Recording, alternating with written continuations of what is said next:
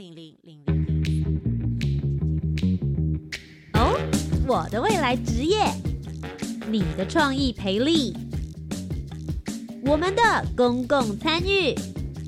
一起迈向国际，壮游体验。你的青春，你的青年时代，这里是青年故事馆。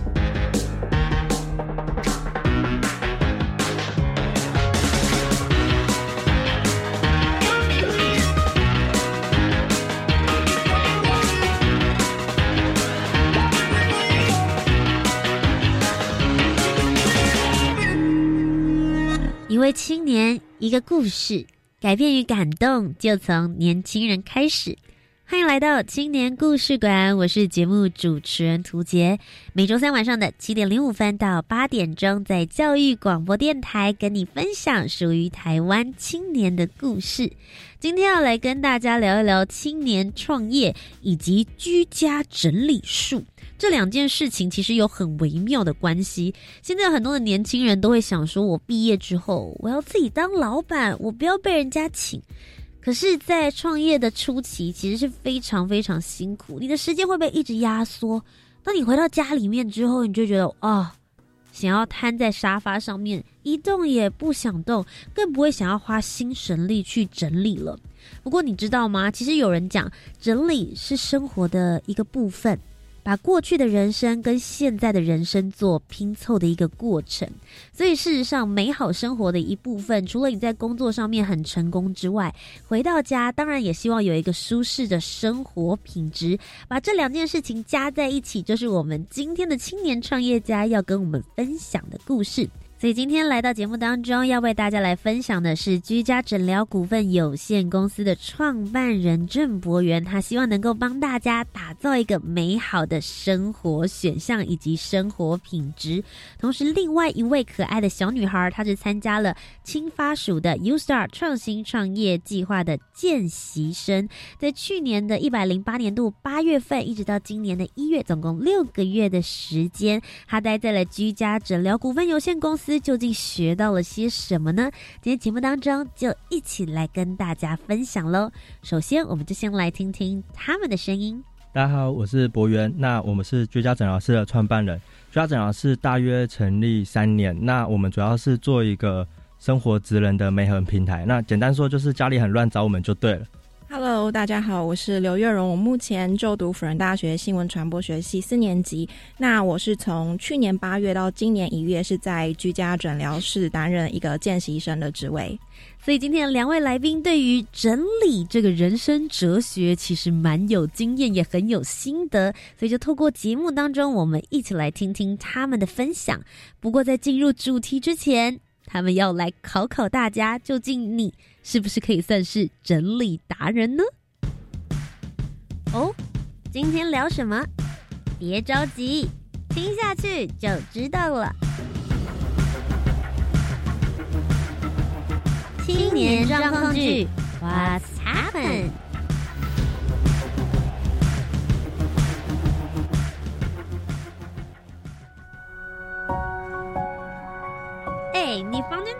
乱了，整理一下好不好啊？啊，我真的不知道该怎么整理嘛。今天我们的居家诊疗达人就来好好的告诉你什么是收纳房间的好方法呢？麻烦月荣请出题。以下哪个不是收纳房间的好方法？A. 狂买收纳品；B. 将拥有物品妥善分类；C. 判断个人使用习惯与动线。第一，严选好物，留下真正在使用的物品。我再重复一次问题，听众朋友也可以一起想想看，什么才是正确的解答哦。以下哪个不是收纳房间的好方法？A. 狂买收纳品；B. 将拥有的物品妥善分类；C. 判断个人使用习惯与动线；D. 严选好物，留下真正在使用的物品。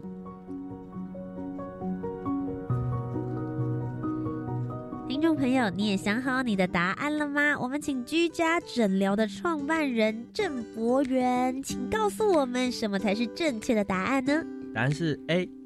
如果收纳从买收纳品开始的话，绝对会失败。那为什么的原因，其实是因为一般来说，哈，他会需要买收纳品的东西，很多都是他在家里不预期出现的，所以他本来就没有一个物归原处的一个概念。所以你临时为了他去买收纳品的话，你反而会影响到你的动线。那这个时候你动线影响到的时候，你会不好拿，那你就会又再买类似的东西越多，那他东西多了以后，你又再买收纳品，它就会造成一个负循环的概念。对，那这也是为什么 C 的答案它是对的原因的原因，是因为，呃，一般来说，如果我们在整理的时候，我们会发现说，其实有些人的家很乱，可是他不是每个柜子都乱。比如说，他有些人他的书桌很书柜很很东西很少，可是他地面很乱啊，那然后可能其他地方都很乱的原因，是因为他其实很难走到他的书柜，所以他书柜就很整齐。所以其实有时候东西乱蛮大一个原因，是因为这些不预期出现的东西，它影响了它原本的一个动线。所以了解个人的使用习惯跟动线是非常重要的。如果你也想收拾好你的房间，整理好你的人生，一定不要错过我们今天的节目内容。马上就进入我们今天的专访单元，Let's go。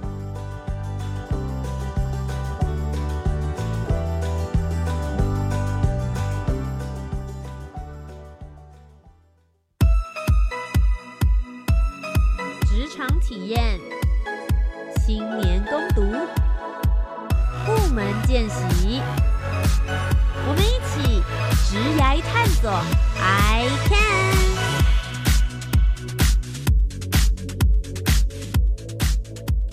那接下来今天的节目当中呢，就来好好的聊一聊，为什么会有这样子的见习机会，同时这样的创新创业的公司居家诊疗又是什么样子的服务呢？今天首先一开始就要来好好的问问博源了，博源，你当初成立了这一家公司居家诊疗，聊是聊天的聊，究竟这间公司在做些什么样的服务？呃，它其实以表象来说，很像是一个整理的服务公司，或是帮人家收纳。因为可是有时候他东西不丢，有可能会是说，呃，可能是亲子关系的感情不好啊，或者是爸爸妈妈都不丢，或者是比如说小朋友杂乱的问题。所以那个聊主要会是说，先了解他的一个身心状况，或是他人生所处的一个阶段，那我们再去做最对症下药。所以其实整个服务它可以分为诊跟疗两个区块这样。所以其实你们是有一点像是居家收纳的资商心理师，你们不只是要管物品，同时之间也要处理人跟人之间的情感吗？某一部分是，那另外一块其实我们除了管心灵啊或情感那一块的话，其实有些人他他的心灵也蛮健康的，所以我们也会去管到说像空间、空间心理学加台湾本土的一个收纳经验结合起来，就变成诊疗师这个概念。我想问一下，像这样子的诊疗师概念，一般来说，大家看到市面上蛮多的书籍，可能日本在之前是蛮风行的，对不对？这个系统或是这个想法的概念，其实最源头是从何而起的？呃，每个国家不太一样了。那就我所知的话，美国有一个叫做 NAPO 的组织，然后它已经有三十几年的历史。日本大概有十几年，那台湾就是这五到十年就是兴起的一个过程。所以其实它会是有点像是跟着经济的一个发展，比如说这个国家可能开始物欲充足啊，然后物极必反的时候，就开始说，哎，我要回归到我自己的。生活本身，所以它的缘起不太一样，每个地方都会有它的在地化。嗯，是。那你觉得在做居家诊疗来说，你觉得台湾的在地化，或是你在观察台湾这一块产业起飞的过程的时候，我们的状态跟问题是什么呢？主要是人均的物品量，比如说以日本人的东西，可能相对台湾人的东西不会这么多。那我之前有上过一个课，他可能说日本的人均物品量是一千件，然后台湾我们自己去做测试。可能是它的三到五倍，所以我们在着重服务上的话，我们可能就会更着重在服务科学的地方啊。比如说，因为很多人他是懂整理的概念，可是他一个人做不到，那我们怎么借由团队收纳的方式，让他快速去做下架分类，然后再就是筛选的一个部分，这是我们的强项。可是比如说像其他国家，它的人均物品量没那么多的话，它可能会会更着重在空间的配置，所以那个差一点就出来了。是，所以其实博源的居家诊疗服务公司，我觉得算是在台湾这个产业来说的领头的服务啦。毕竟在开始做或是真正了解这项服务开始使用的人，还没有到这么多，对不对？就算蛮新兴的，算蛮新的。对。那既然这样子的新兴产业，很多人会想说，哎，不知道他在做什么。月荣，那你为什么会想要到这样子的公司去做见习呢？当初为什么选择他？其实一开始是我在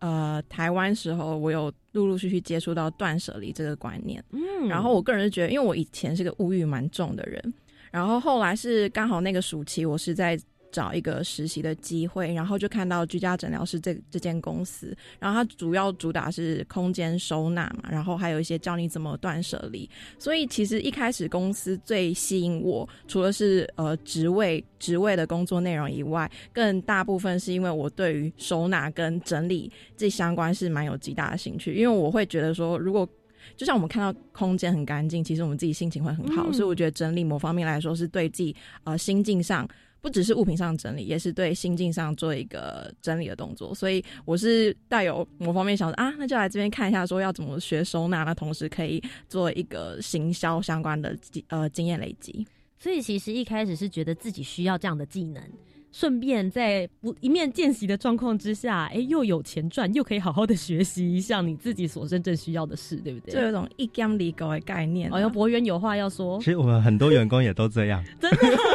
哎、不是其实听到真的真的这边我都想，嗯你有缺见习生吗？没有啦，我是不止见习生，正职员工也是啊。那可能就是自己家里很乱，都不知道怎么做，对不对？让我们这个外面要缴学费很贵，就干脆来这里工作。对，就可以学很多。哎、真心说，我自己听了都觉得蛮心动，因为应该有很多人跟我跟我一样，平常就是工作已经很累了，所以回到家的时候，你不会想要花。大量的时间去整理，可是其实有的时候你会花大量的时间，表示你一开始的规划就已经没有做好，但不是每个人都有这样子的概念的。月荣你自己本身在见习的过程里面，除了习得这样子的技能跟概念之外，你实际的工作内容是在做些什么样的事？呃，我的职称的话是内容建议实习生，然后它是隶属在行销部门。呃，可能有些人不太清楚行销是做什么，那行销其实就是让消费者愿意买我们看到我们的文字或是图像的时候，会愿意买我们的商品、我们的服务。那我们的商品其实就是整理收纳这个服务，还有一个是教你怎么整理收纳的课程。所以我是担任内容经营实习生的话，我会产制不同类型的内容，比如像是文字方面，比如说我们在我们有经营粉丝专业嘛，那粉专上的一些有趣的图文，或者是一些比较认真教你怎么收纳的知识文，呃，可能都是由我跟我的行销 team 里面的政治姐姐一起呃。写出来的。那除了文字、图像这一块，我们也有产产制一些影片，比如说我们有曾经到一个客户家，然后拍摄他整一整个居家收纳大改造的过程。然后我们也会，因为我本身有一些剪辑相关的技能，所以我就是有拍摄跟剪辑，然后把这个过程呈现给大家看。那主要是以上这几个部分这样子，所以最主要像是在负责居家诊疗的网络门面，可以这么说。大家认识或是第一个接触到这个品牌，不论是透过广告的方式，或者是收纳的懒人包形式，甚至是工作坊课程等等的话，你就是在经营这些数位的内容就对了。呃，对，见习的工作内容很多元，而且用到很多新媒体的知识。不过接下来我就很想要问一下博源，因为有很多人来参加这样的见习计划的时候，是因为他本身就想要创业。现在很多人毕业之后觉得，我不要去别人的公司工作，我自己就要来当老板。可是你是一个创业的过来人，你就来好好跟大家分享一下，创业真的有大家想的这么简单吗？你究竟是从什么样子的契机决定要自己出来开一家新创公司的呢？我觉得我也是被陷害的那一群人啊，因为我自己，因为我是学生创业。那学生创业的时候，其实很多，比如说大专院校会鼓吹那个创新、创意、创业之类的。是那可是后来投入了以后，你会发现说，学生的定性其实不是这么高。所以当时我们的五六个伙伴啊，他就是开始做这个题目，一直到毕业季的时候，就从五个人、六个人变我一个人。那那时候我就会觉得很尴尬，因为我就开始去思考说，哎，我要继续吗？对，所以其实我其实，在做这件事情，我有自己跟自己对话很久，就是嗯对话差不多三四个月。那这三四个月，我就去了解说，哎，我真的只是单纯想做一个收纳服务，然后帮人家整理而已之类的，还是我有其他的想法？那我们才找出说，美好的生活选项一直都在，且人人可以拥有的这个价值观。那我就会知道说，其实收纳诊疗它可能是我切入这个市场的一个切入点。所以，像我们公司近期就会开始去拓不同的产品线，比如说包含那个呃空间配置的部分啊，或者是说居家的一个整洁的服务啊，然后也包含有一个会是说我们甚至愿意把居家诊疗室变成一个比较像是一个服务品牌，然后再创一个内容品牌，叫做 Beauty How 的一个概念。对，那其实，在访谈之前，我有上网做过功课。博源之前在参加别的访问的时候，有提到你自己本身会决定要创业，其实你在学校里面也有修了一门课，那一门课的老师深深的鼓舞了你。那是什么样子的课程？OK，那个其实是我做创业这件事情的动机。那刚刚提的可能比较是这个题目怎么来的。那当时其实我是在中原有上了一个课，叫做人生管理。然后其实上这个课之前，我自己是超级大家想象中的坏学生。哎，比如说，比如说微积分课，我大概就一整学期只去过四次，真的很坏。可是可是其实那时候因为我不知道学习的目的。后来因为人生管理这堂课，老师他找了比如说动物园的园长，然后或者是各行各业，比如说拍卖的艺术家。然后艺术的拍卖家这样，然后我就是了解说，哎，别的人他的一个人生，然后其实我觉得对老师的感触比较，就是老师给我的感触比较大，原因是因为他其实在二十几岁的时候写下自己的人生目标，嗯，就他在二十，我忘了是二十四还是二十八岁得了癌症，对，然后我那时候就吓到了，因为他其实，在分享这个演讲之前，他噼里啪啦讲了他的丰富的人生，嗯，我就开始去重新思考说，哎，那我自己的人生要在大学浑浑噩噩的度过嘛？所以我也在那堂课结束的时候写下了，就是十二个人生的目标，然后以及就是说为了达到这个目标要做什么事情，然后才把我引领到创业这条路上。对，是。那其实，在这整个创业的过程之中，有没有发生什么让你觉得印象深刻的故事，可以跟我们分享？印象深刻就是说管理的拉力与推力，因为我本身没有什么工作经验，我是等于说从学校就直接进入创业的一个历程，所以我其实不太会去做管理。甚至可能我的这个员工他遇到了什么样的状况，我没办法第一时间知道。那我们这边讲的会是落后指标跟先行指标嘛？所以通常我会很容易很生气，因为我通常知道的时候都已经是落后指标，就是事情爆发了，发生了。对，那就很容易很生气。那这样的一个情况下，其实整个团队的氛围就不会太好。嗯，所以就变成说，那时候在早期创业的时候，我觉得我很像一个人拉着一群人。的感觉，然后后来我们就慢慢去找到我要的团队文化跟团业团队的价值观了。以后我们在公司的选用预留啊，都会是要符合这个文化跟价值观。然后我就慢慢从拉一群牛，变成一群人推着我往前走的一个感觉。那这个我觉得印象蛮深刻的。可是可是必须老实说，一开始没办法做到这件事情，因为你知道学生就是没什么社会经历，所以你可能要 fire 一个员工的时候，你就会。沙盘推演可能两周三周，可是其实这个时候你的资金就在耗损了。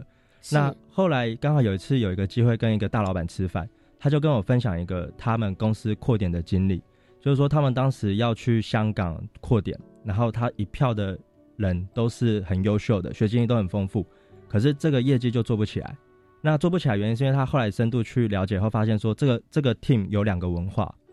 就有两个文化，所以一边在冲的时候，另外一边在扯后腿。嗯，那后来他就派营运长过去，只做一件事情，就是说，你看哪边比较顺眼，就留一边就好，其他就全部 fire 掉。哇哦，就大刀阔斧的，直直接让整个公司只剩下一个文化。对，那后来业绩就起来了。所以其实这件事情那时候那顿饭给我冲击很大。嗯，所以我就把这件事情回去审视我自己的一个 team，然后我要怎么样去重塑这样子一个组织文化。那这我印象蛮深刻的。是，那其实博源刚刚就有提到说，行塑一个公司里面的文化或是氛围还蛮重要的。我觉得听他，当然他是老板，他会说，哎，我要行塑这样子的文化。月荣，你实际是个见习生，你真的走进居家诊疗的时候，你觉得它是一间拥有什么样子文化、什么样氛围的公司呢？因为一开始的时候，我知道新居家诊疗室算是新创嘛，然后我还记得那时候我跟老板面试的时候，我就看到老板想说。哇哦！因为我事先查一下访谈，我知道老板非常年轻。然后直到当面跟他聊的时候，发现嗯，老板是个 有点出乎我意料，对老板的这个形象的概念就不老，对，而且很年轻，就是没有什么没有那种 generation gap，或者是那种呃摆着一个架子的对对对。然后实际在公司里面工作的话，我会觉得公司真的是。呃，我觉得老板给我们员工，像我们，我只是一个 intern 嘛，然后给的自由度其实是发挥度是非常高的，然后整个公司的氛围其实也是轻松，也不是轻松，轻松的它这个词不好，比较轻松的做认真的事。应该是对这样子。对，氛围让你觉得很舒服、很弹性、很自由。对，然后是可以沟嗯通的，我觉得这点还蛮重要，因为我有一些同同学可能在其他公司工作，那他们可能公司的文化就是老板叫你做什么就做，然后你不太能有太多沟通的机会。那我觉得在这边的话，其实是弹性都是相当大的。你觉得有这样子的弹性度，对于一个见习生来说，最大的优点是什么？因为我觉得见习生主要是因为你身份是学生，所以你嗯其实能发挥的空间并不大。那如果说这时候呃公司给了你一个发挥的空间，那你就会有勇敢去 try 的机会。所以我还蛮感谢有这一次见习的机会，主要是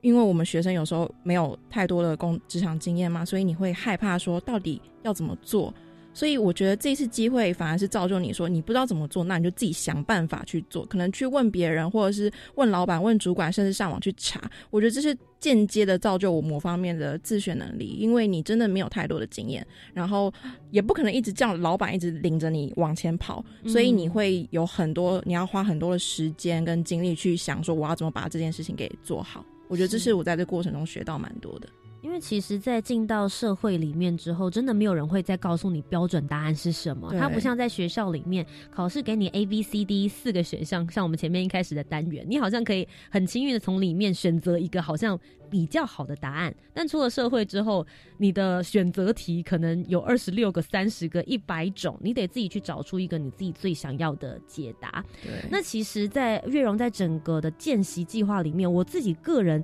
最好奇的是，竟然你可以跟着一起参与了解年度预算要怎么用。嗯，那时候是规划一个行销的年度预算，嗯然后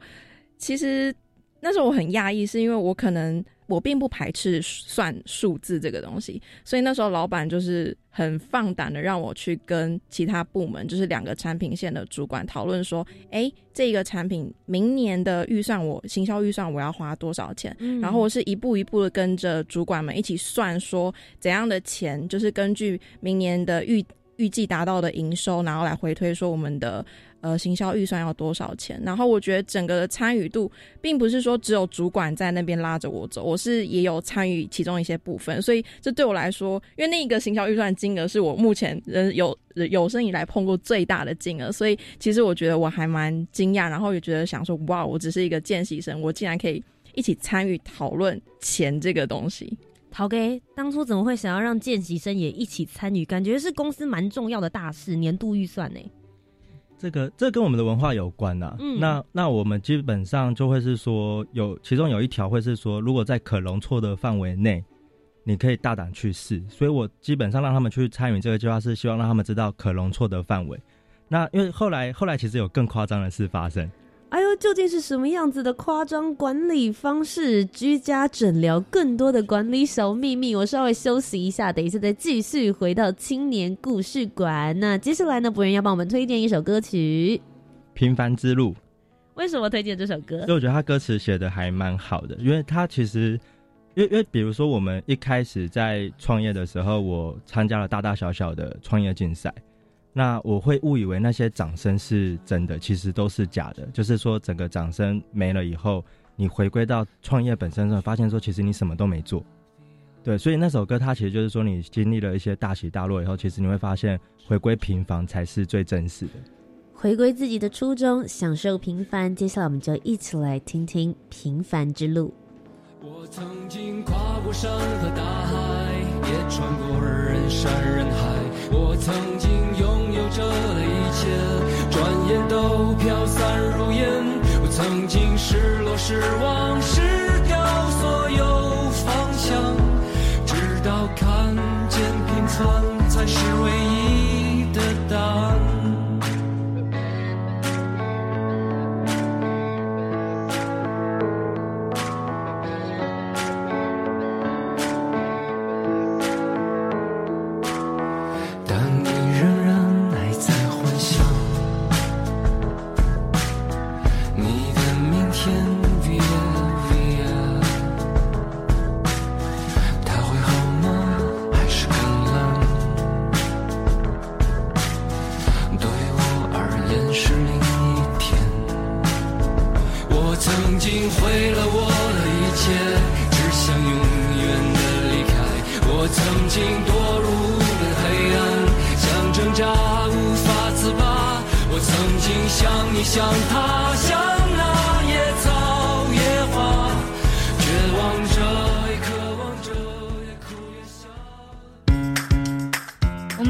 玩吧。s k 当然啦，你讲的是哪一国话？菲律宾语啊！哇，你会讲菲律宾语？只要到教育电台官网 Channel Plus 点选语言学习专区，搜寻菲律宾语，就可以找到非常好学主题策展。跟着陈慈志老师还有两位小朋友一欢得以一起来发现菲律宾语，非常好学。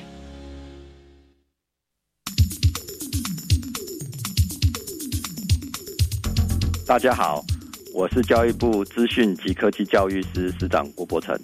教育部因应疫情线上教学的需要，我们已经筹组了全国的线上教学应运团队，并提供学校线上教学的参考指引，并且进行了硬体设备的增购调配，透过公司协力会整公部门及民间的资源，提供学校师生不管是硬体、网络啊教学平台的服务。教育部啊也录制了一些教学影片。引导师生来进行线上学习。如果大家有需要，可以上教育云，都可以简单轻松的找到这些教学的影片。教育部与学校站在同一个阵线，一起为线上教学努力，共度这一次疫情的难关。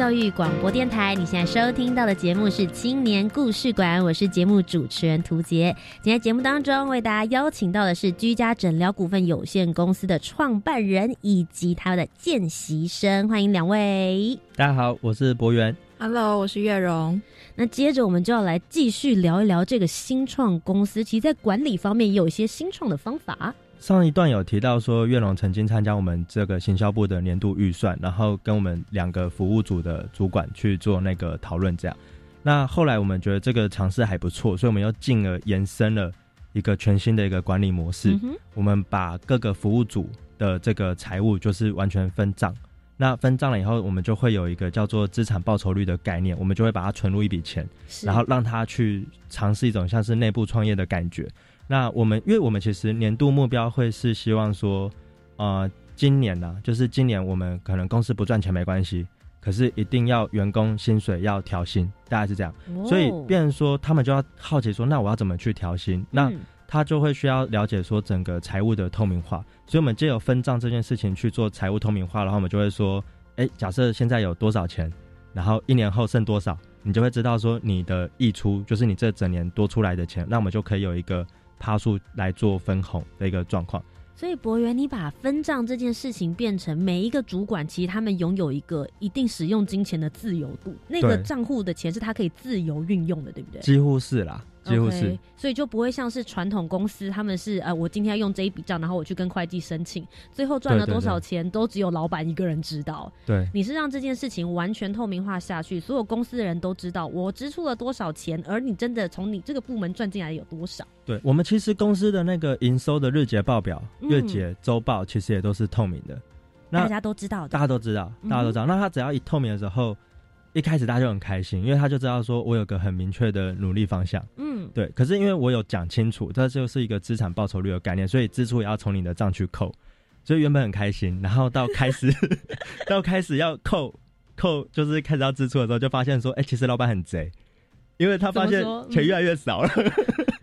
他们也开始背着老板的压力了，对有一点点，就变成说本来是我一个人在扣嘛，后来就慢慢的整个分到，比如说三四个 team 身上去。是，但但这件事情没有，目前还没有完全做到，因为因为公司会有就是 sales team，然后也会有 support team，所以变成说在比如说医化设计师的部门还是我这边去负责，可是比较是业务单位的，他们就会完全去了解这个财务的透明。其实从博源的分享就可以知道，现在有很多的新创公司，他们不再只会用以前传统产业的管理模式直接的套用，而是会不断的去尝试不同的管理方法，也是一个可以提供给大家做参考的。那接下来我就想要问一下月荣，除了你参与了年度预算这么大的事情之外，你还参与了公司新产品的开发？对，因为我是隶属在行销厅嘛，然后我们是有一个新产品需要行销厅来做一个包装，所以其实我是有参与整个呃新产品的。呃，讨论过程。嗯，然后因为我那时候很讶异的是，我们平常学生在校园里面，比如说做报告或是做一些活动，我们会尽量想要把这件事情做到完美，或者说做到九十分以上，我们才敢把这个报告交出来，或是才敢把这个活动开始进行。嗯，可是我觉得在实习过程中，我参与这个新产品测试，我觉得最讶异的是，老老板有一种很有。Key 化的感觉，就是这个产品可能没有到特别完美，或是它并不是我们会一直在 prepare 的过程中，我们会觉得说它还不够好，它还不够好。可是老板会一直 push 我们说没关系，先推，先推，先让消呃先理解说消费者到底能不能接受这个新产品，或是了解说市场的接受度高不高。那我们在这过程中我就发现说，天哪，就算这一次的结果就是可能没有我们想象中那么满那么好，但老板就会觉得没关系，你就是。那如果说发现市场真的不适合，那也没关系。我们就在不断的优化跟改善，我觉得这是我参与这个新产品测试得到最大的启发，就是其实没有所谓的完美，就是你如果觉得你 OK 准备好就是吧。对，博源，其实这是不是在现在创业的时候，很多公司也会遇到的一个问题？大家想想，常常会想说，我一定要把我的产品或是把我的服务做到我有百分之九十或是百分之一百完美的阶段再推上去。可是推上去之后，发现有可能你花了一大堆的心血，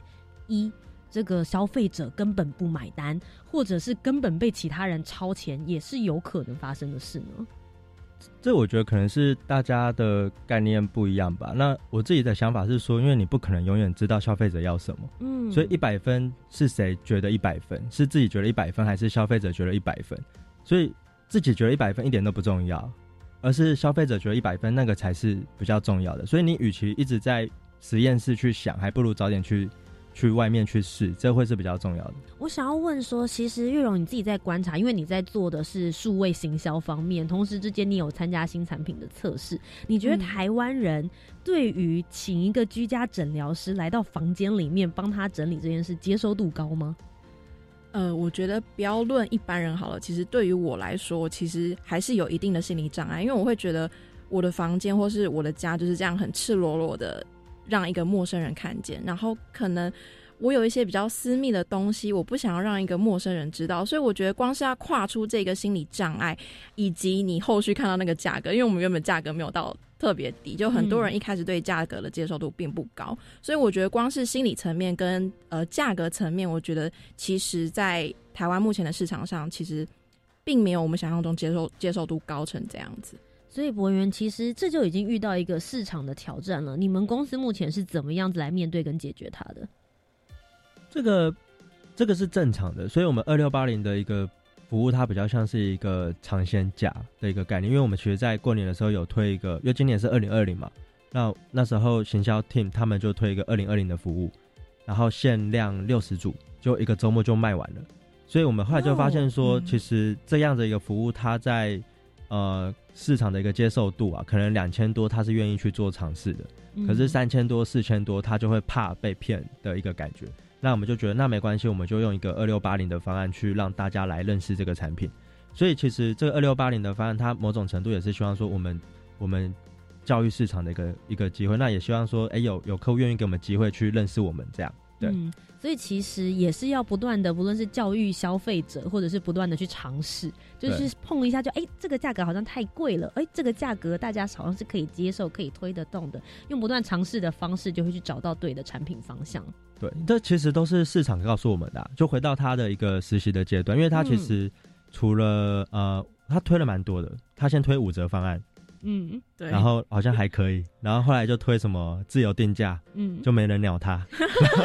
后来就又推了二零二零，然后突然变爆品，所以这个其实总共就在两三个月内发生，然后一直到现在二六八零，所以他就是哎一次，然后被洗脸两次，又被洗脸三次，已经无所谓了，反正我就已经习惯了。然后第四次你就知道说，哎，方向大概是哪一块，嗯，就是测出来的。对，在失败跟挫折的过程之中，就会一直找出一条明路，慢慢的越来越清晰。对啊，对啊。好的，那其实在这整段的见习过程之中，包含博源的创业分享，相信他们其实各有一些成长的方向。回头去看，不论是。三五年前在开始创业，或者还在学生时代的自己，甚至是见习前跟见习后的自己，一定都有所不同了。究竟有哪些成长呢？我们稍微卖个关子，接下来就稍微先来听一首歌，是由月荣来推荐的。哦，我这次想要推荐一首《香格里拉》，它是一个呃歌手是黄玠他唱的，然后这是他自自写的一首歌。然后我觉得，因为他这首歌其实没有到很正面，他说一开始说我记得是。我努力就可以完成我的梦，就是他以为只要努力就可以完成很多他想要的梦想。然后我觉得这首歌我会喜欢听它，是因为有时候我觉得我努力的，可是结果却不如预期。那我听这首歌就是觉得有点啊，原来不止我一个人，就是我并不孤单。所以有时候你，我觉得有时候你遇到挫折的时候，未必要马上就是爬起来，你可以先在你跌倒的地方先躺着休息一下，等到你疗好伤了，或者是讲上分手，就好像你已经吸收好你养分，你准备面对好下一次挑战的时候。你再爬起来，然后继续往前走。我觉得这很适合是你觉得很挫折，然后你很 down、你很负面的时候，一起听这首歌，我觉得会蛮有共鸣的。那接下来我们就一起来听听这首《香格里拉》。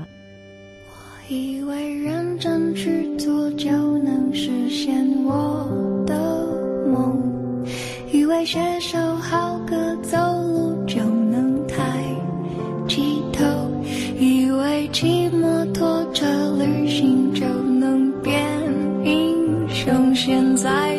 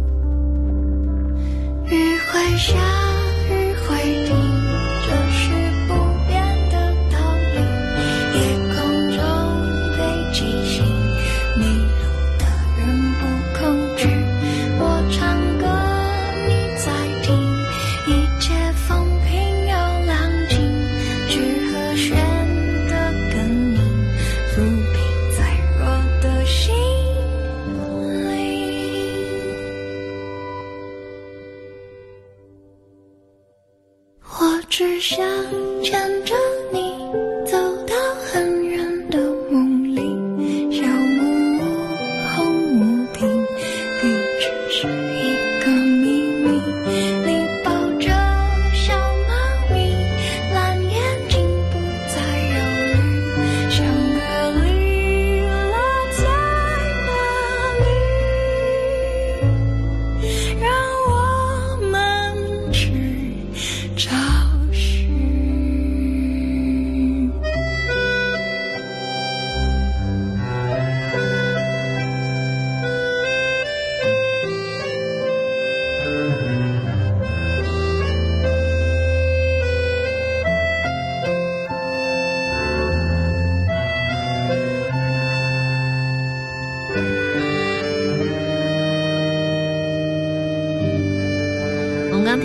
首歌曲是《香格里拉》，来自于月荣的推荐。接下来呢，就要来听听究竟在创业的过程之中，以及见习计划里面，他们个人都有些什么样的成长呢？首先就创业家好了，博源先发。其实我觉得一路上自己的心境历程成长蛮多的，因为那时候我知道的事情不多，所以我会觉得很多事情可能很简单。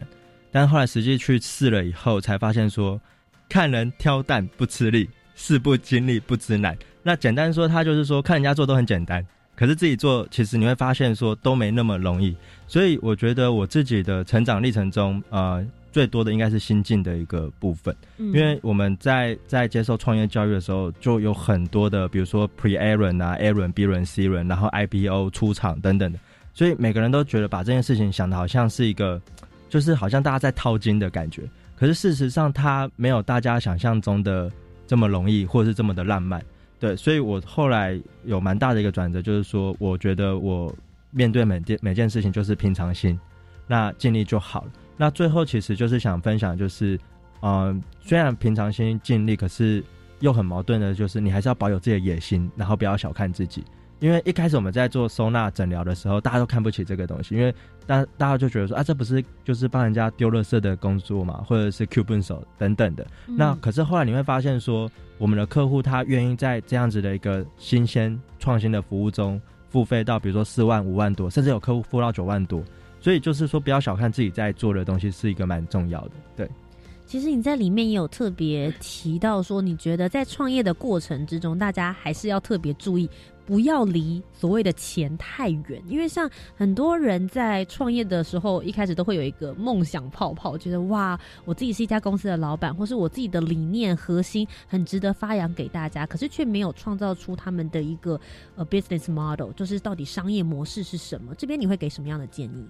嗯，不要离钱太远的意思就是说，因为你永远要赶快去思考，你要怎么把你的 idea 变现了。因为你其实，尤其是尤其是那个比较没有 background 的创业家，你的人烧的资金是有限，所以你每天是跟时间在赛跑的。所以，比如说你今天讲一件事情，没办法很直白告诉他说我是解决你什么痛点，然后我可以给你什么价值，然后要弯一个弯、两个弯、三个弯，其实客户都听不懂。所以你要把客户就是跟客户沟通，当做跟阿妈沟通。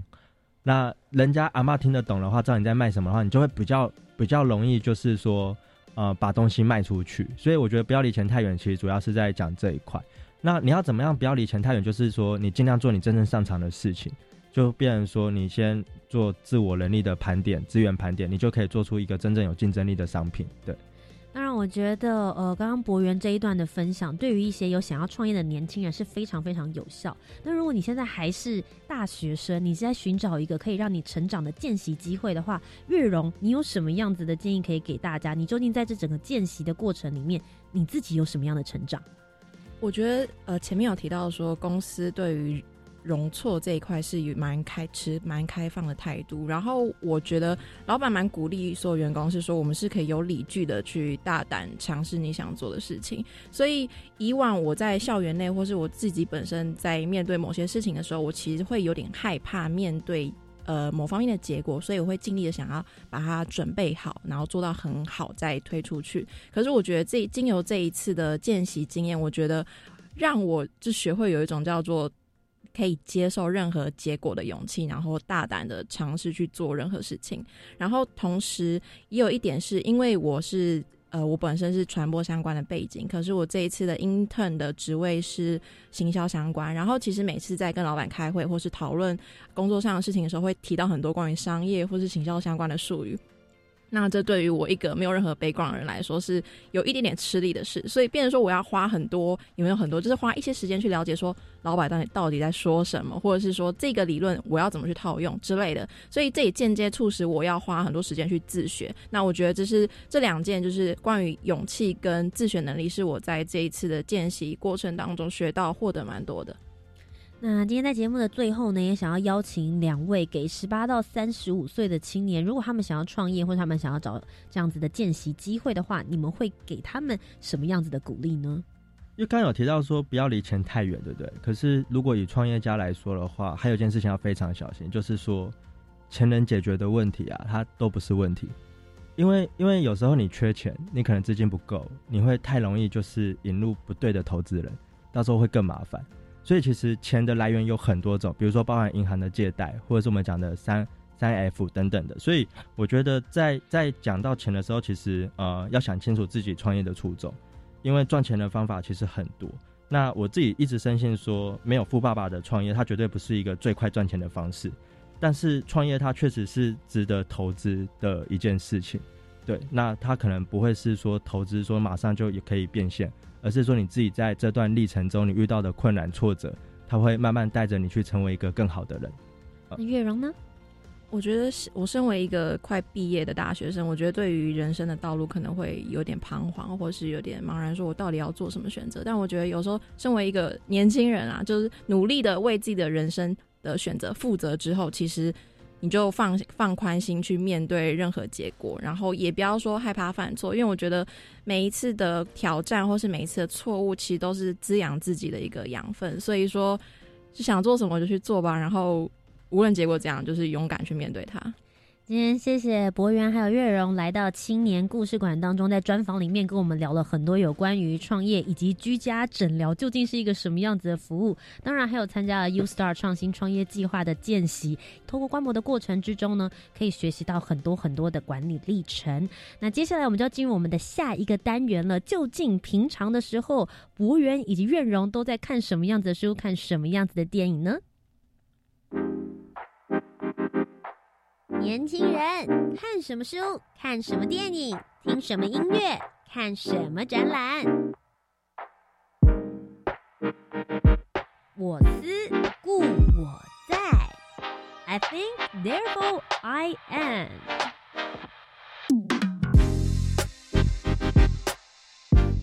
大家好，我是博源。那我想推荐的是印度的一部电影，叫做《Padman》，那护垫侠。他其实是在讲一个男生为了他的老婆，然后怎么样去开发一个就是卫生棉的故事。这样，那他为了去做这个卫生棉，他尝试了很多的方式，比如说乱用这种很便宜的棉花，然后就自己去尝试。因为因为片中我自己印象有很深刻一段是说，如果你要真的很深入的了解你的消费者，你一定要试用你的产品。所以他应该也是印度第一个世代带着卫生棉的男生。这样。那他不止四代哦，他还用了一个就是好像猪的血吧，就是帮补的那种感觉，然后就是边骑脚踏车边挤边挤，然后后来就那个卫生棉做的很烂，所以他就 OK，就是女孩子每个月都会看到很真实的那个场景。重重点其实我在讲的事情是说，它它虽然是一部爽片，可是它其实讲了很多，比如说女权的故事，然后创业从零到一。创造更多印度印度妇女的一个就业机会，所以它蛮多一些就是爽片跟一些有些意义的内涵都在这部片里面。大家好，我是月荣，然后我想要推荐一本书，叫做《自由与命运》，然后它是一个国外的心理学家叫罗勒梅写的。然后这一部，哎，这这一本书其实就环绕说，其实有时候我们看似某些命运或是命中注定事情是没办法改变，然后我们会觉得啊，我的出生就是这样，所以很多事情我不能做。但作者其实强调说，就算呃我们某方面的条件已经被限定了，但就是因为有这些限制，所以让我们的选择产生了某方面。的自由，我们可以，我们没办法改变过去，可是却可以选择我们未来的道路。所以，其实生命的发展，其实看说你到底是怎么选择和面对它。然后，我们自己像讲这有点鸡汤了，可是我觉得就是自己的主宰。这对于就是有时候很彷徨的年轻人来说，我觉得看了是会让你心灵充电一下，然后也算是没有很深入的那种心理学的书，所以我蛮推荐给大家的。好的，今天非常谢谢博源以及月荣来到青年故事馆当中跟我们分享，再一次谢谢两位。拜拜，拜拜。好的，那我们接下来呢，就进入我们的下一个单元，看看教育部青年发展署即将举办的精彩活动有哪些。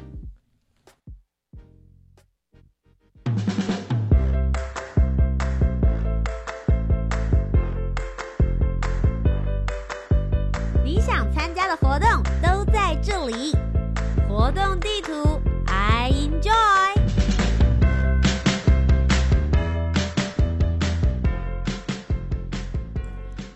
用地图，I enjoy，欢迎来到教育部青年发展署的活动宣传时间了。今天总共有两项精彩的活动，要让十八到三十五岁的青年来参与。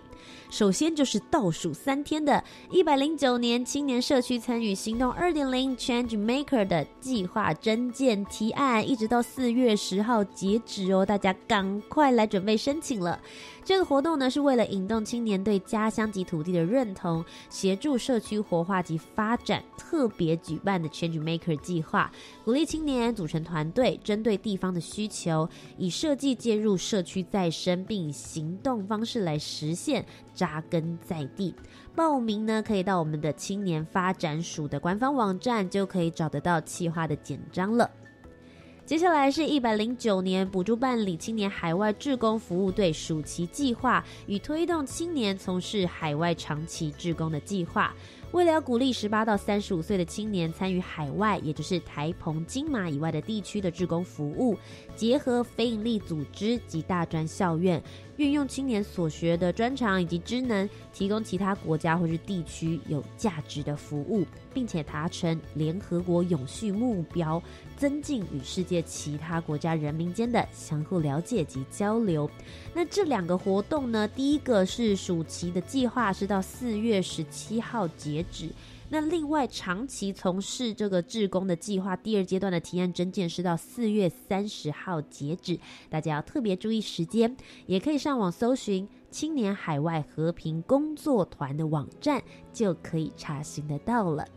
以上就是今天的青年故事馆。你喜欢今天的创业以及见习故事吗？不要忘记可以到 Facebook、IG 或是 YouTube 频道搜寻图杰，告诉我你对于节目的想法。以上就是今天的节目，每周三晚上的七点零五分到八点钟，在教育广播电台节目主持人图杰，我跟着你一起聆听属于台湾青年的故事。我们下周再见喽，拜拜。